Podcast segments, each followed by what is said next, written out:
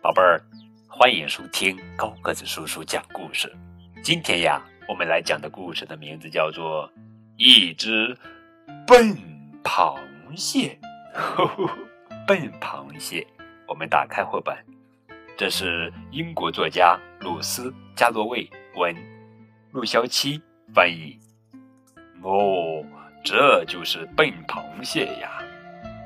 螃蟹尼佩尔讨厌自己那对又大又笨的蟹钳，不管他怎么努力，他们总是很碍事。他的朋友们都没有笨拙的蟹钳，他真希望自己像章鱼或水母一样有滑滑的腕足或触手，像海龟或鱼儿一样有鳍状肢或鳍。一天，尼佩尔和朋友们一起玩抓泡泡的游戏，砰！他的笨蟹钳把泡泡戳破了，呵呵呵。他们不能再玩这个游戏了，不过他们可以互相追着玩。尼佩尔横着跑，但是其中一只笨蟹钳太碍事了呀！砰！嗖！呼呼！他跌跌撞撞地跑啊跑啊，滚啊滚啊，结果，结果他被埋进了沙子里。只露出两只眼睛，海龟不得不把它挖出来。他们决定玩捉迷藏。尼佩尔爬到一个大大的哈利壳里，把它合了起来。这个藏身之处太完美了。结果，咔嚓！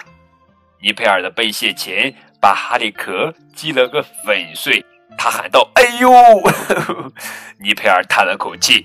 如果没有这对蟹钳，我一定能藏得很好。没关系，尼佩尔。水母捡起哈利克的碎片说：“我没藏，你来找。”尼佩尔数到十，然后动身去找朋友们。他在沙子中找啊找啊，找到了海龟。他在贝壳下找啊找啊，找到了水母。他把几个石头堆得上上下下，里里外外都找了个遍。但就是找不到章鱼，章鱼跑哪去了呢？突然，他们听到了一声叫喊：“啊！”章鱼，原来是章鱼被水草紧紧地缠住了。章鱼扭啊扭，摇啊摇。海龟和水母想帮忙，可是打结的地方越来越紧。嚯！这时候，尼佩尔想到了一个主意，他用蟹钳轻轻地剪断海草，海草就这样一段一段地飘走了。他的蟹钳飞快地挥舞，剪啊剪，切呀切，直到周围飘满了剪断的海草。章鱼终于得救了。谢谢你，聪明的螃蟹！章鱼欢呼道。